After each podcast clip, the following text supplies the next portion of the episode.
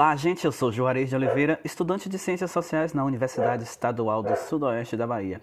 Esse podcast faz parte de uma atividade da disciplina de Sociologia 2, ministrada pelo professor Denis Santos Silveira.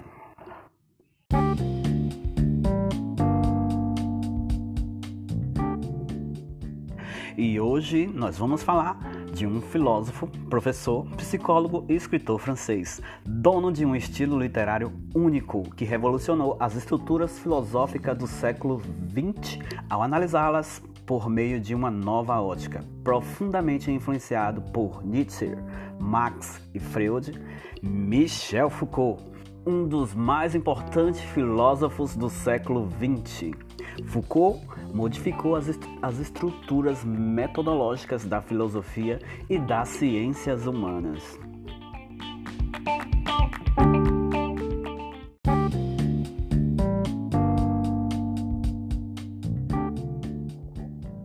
Podemos dividir o trabalho de Foucault em três partes distintas. Uma produção que perdurou até a década de 1960 e que ele faz o que chamou de arqueologia das ciências humanas, da literatura, da escrita e do pensamento em geral. Uma segunda fase já nos anos 70, na qual o pensador preocupou-se com as formas de subjetivação e poder, tecendo análises filosóficas mediante o método genealógico e, por último, a fase em que ele escreveu O Cuidado de Si, como o terceiro volume publicado da coletânea História da Sexualidade. O pai de Foucault era cirurgião e professor de anatomia. Os seus avós, tanto os paternos quanto o materno, também eram cirurgiões. O que mostra que a medicina sempre esteve presente na sua educação e formação. Porém, o jovem passou a interessar-se por história, o que decidiu o restante de sua carreira.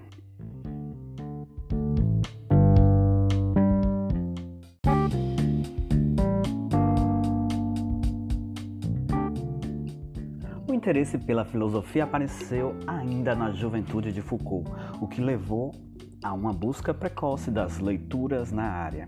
Apesar dos anseios paternos para que o filho se tornasse médico, o jovem decidiu, a contragosto do pai, estudar filosofia. Posição apoiada por sua mãe, pessoa com quem o filósofo nutria uma relação muito afetuosa. Já com seu pai, ao contrário, Foucault não se dava muito bem. Em 1945, Foucault muda-se para Paris. Iniciou seus estudos para ingressar no ensino superior e estudar filosofia em 1946. Sua personalidade introspectiva foi acentuando-se ao longo do tempo no centro de estudos, pois o filósofo recusava cada vez mais o contato com os colegas por conta do clima de disputa do local. Ele tentou suicídio pela primeira vez em 1948 e passou a ser acompanhado por avaliações psiquiátricas constantes. Uma das causas que levaram ao problema psiquiátrico do filósofo foi a sua homossexualidade ainda em fase de descoberta e em dificuldade de aceitação de si mesmo. Já no ano de 1948, o filósofo licenciou-se na filosofia e no ano seguinte na psicologia. Tornou-se assistente de ensino na Universidade de Lille e tornou-se e terminou o seu curso de psicologia patológica em 1952 o filósofo lecionou e proferiu conferências e palestras em diversas universidades na França, Alemanha, Estados Unidos, estando inclusive na Universidade de São Paulo, na USP, em 1940, 1965 e também em 1975.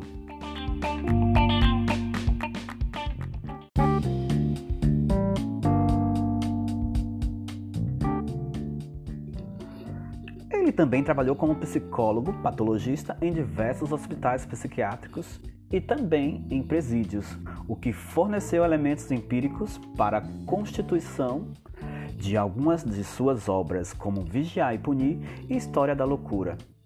A publicação de As Palavras e as Coisas em 1966 abriu portas para que o jovem professor de filosofia e psicologia se tornasse conhecido no cenário intelectual mundial. Ele ministrou cursos, palestras e conferências, participou de debates e desenvolveu uma vasta obra filosófica. Já em 1968, Foucault, assim como Deleuze, Marcuse e Sartre e tantos outros professores universitários ilustres, envolveu-se com a luta estudantil, deflagrada no mês de maio daquele ano na França, a qual atingiu setores educacionais no mundo todo. Na época, Foucault lecionava na Tunísia. Logo após, em 1969, o pensador publicou a Arqueologia do Saber, livro que restaurou e encerrou a sua primeira fase de pensamento. Já em 1970, Foucault foi aceito em processo seletivo para ocupar a cátedra de Jean Hippolyte no Collège de France, com a aula inaugural A Ordem do Discurso, publicada no mesmo ano.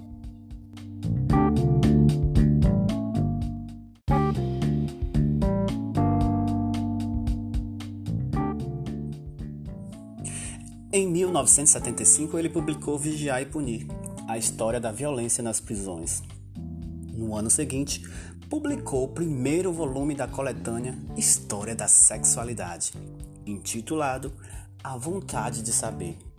Já em 1984, publicou os dois últimos volumes da série, que deveria conter seis volumes, intitulados O Uso dos Prazeres e Cuidado de Si o motivo da interrupção do trabalho foi a morte do pensador aos 57 anos de idade. A sua morte decorreu de complicações causadas pela AIDS.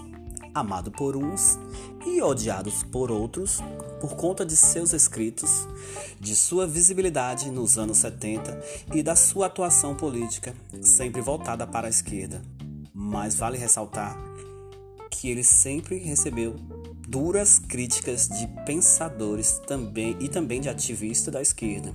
Foucault foi um dos filósofos mais aclamados do século XX, influenciado principalmente por filósofos e escritores como Marx, Freud, Bachelard, Lacan, Sand, entre outros. O seu tipo de escrita e de método filosófico começou a ser chamado por detratores de pós-moderno. Já no âmbito acadêmico, alguns classificaram Foucault como pós-estruturalista, título que ele mesmo recusava.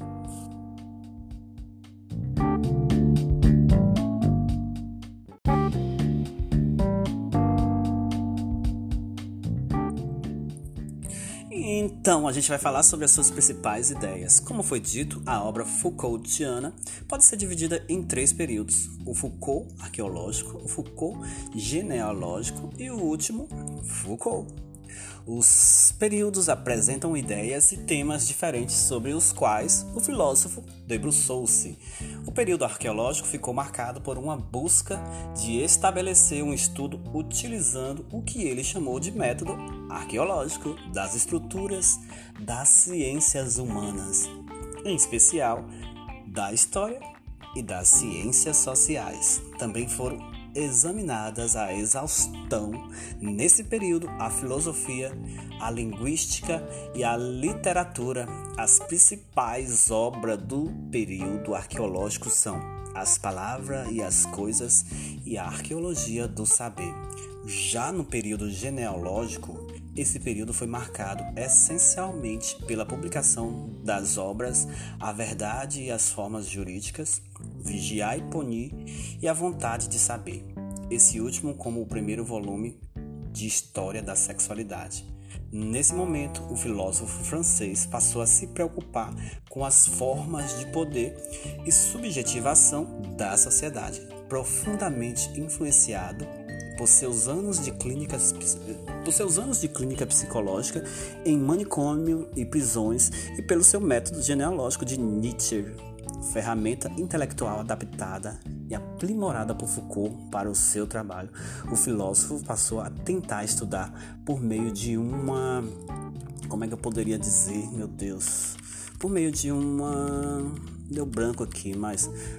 Por meio de uma complexa reestruturação histórica e cultural de cenário complexo e a formação do que ele determinou de sociedade disciplinar.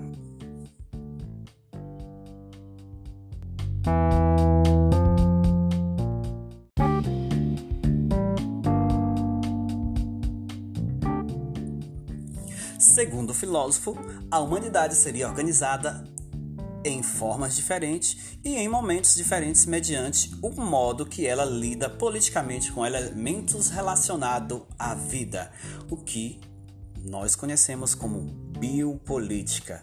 Entre esses modos de organização, o filósofo encontrou entre as sociedades moderna e a sociedade contemporânea uma diferença crucial, em especial o modo de domínio político nas antigas monarquias e nos sistemas políticos recentes.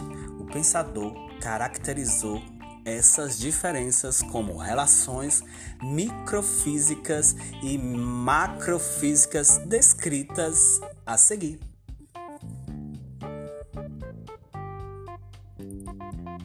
Então, macrofísica pode ser o poder existia e era exercido em grande escala, macro, por meio do monarca, que era o único responsável por aplicar, pelo medo, a atividade necessária para controlar as vontades dispares mediante a sua própria vontade. Já a microfísica do poder relacionada ao poder exercido pelo que ele chamou de sociedade disciplinar. Era uma rede de poderes pequenos, exercido em pequenos núcleos, núcleos sociais por meio da aplicação de técnicas disciplinares que docilizaria os corpos das pessoas, treinando-os para as atividades diversas: a escola, a igreja, o quartel, a fábrica, a cadeia e o hospital seriam instituições disciplinares que aplicam a disciplinariza, disciplinarização dos corpos, enquanto os líderes de pequenos núcleos de poder, como os pais na família patriarcal, exercem algum tipo de poder microfísico em cima das pessoas subjugadas a ele. Já o período final, ou o último período de Foucault, nós podemos destacar o, filósofo, o que o filósofo utilizou, que são as teorias influenciadas, sobretudo, nas análises dele sobre os gregos antigos, para emergir na cultura grega em o uso dos prazeres e desvendar o modo como a sociedade grega encarava a sexualidade.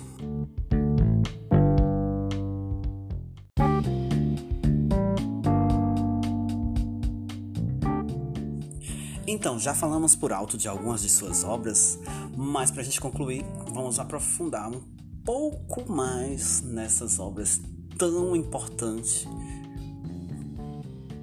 para as ciências humanas e para a gente que estuda ciências sociais. E eu posso começar com a história da loucura. Utilizando-se do método arqueológico, ele buscou a compreensão de como se chegou a tratar e a entender a loucura como fizeram os psiquiatras e manicômios até o século XX. O livro levantou um debate há muito tempo necessário sobre toda aquela crueldade dos manicômios e a necessidade de entendimento mais profundo das desordens psiquiátricas, como muitas vezes desordens sociais. Já o livro As Palavras e as Coisas, Foucault entende que o que dissemos ser no caso o homem, surgiu recentemente no âmbito, no âmbito do saber. Nesse livro, ele analisa um modo como a ciência, sobretudo as humanidades, constitui-se e modifica-se, tornando-se outra ciência ou outros modos de pensar. entre os séculos 16 e 18, partindo inicialmente da linguagem. Já a Arqueologia do Saber, esse livro é, que trata de uma resposta às críticas do livro anterior e explica de maneira mais detalhada o chamado método arqueológico de entendimento das ciências humanas. E como eu já falei de um livro famoso que é o Vigiar e Impunir, sobre ele é um livro que, que traz a história das instituições disciplinares da punição, do poder disciplinar do corpo e das cadeias como forma de apresentar o panótico proposto por Jeremy Bentham, acho que é assim que pronuncia. Eu não sou muito bom em alemão, inglês, sei lá o que, que é isso. No século, ele, ele falou isso no século XVIII, relacionando-se à vigilância constante de nossa sociedade e faz uma comparação, uma comparação entre a cadeia e as, dema as demais instituições disciplinares, como a escola, a fábrica e o hospital.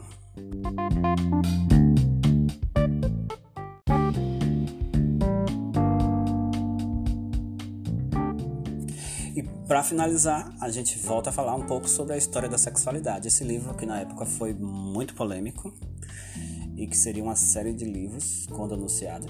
Prometia um total de seis publicações, como eu já havia dito antes. antes. No entanto, essa interrupção da coletânea ocorreu quando ele já estava na metade, em decorrência de sua morte precoce. Por conta da AIDS, né? Como eu já havia dito antes.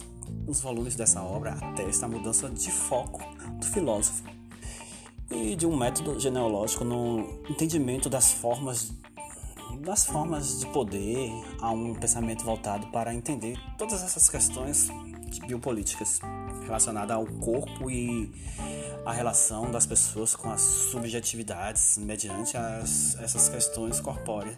E eu finalizo por aqui esse podcast agradecendo ao meu querido professor Dani, desejando um feliz Natal para todos os meus colegas de classe. Desejo profundamente que a gente é, retorne logo às aulas presenciais, que, se, que, a gente, que essa vacina chegue logo e que a gente se livre desse coronavírus para que as nossas vidas voltem ao normal. Esse podcast faz parte de um trabalho da disciplina de Sociologia 2 e eu me baseei no texto de Vladimir Sataf, Safatri. Muito obrigado, tchau, tchau e até a próxima.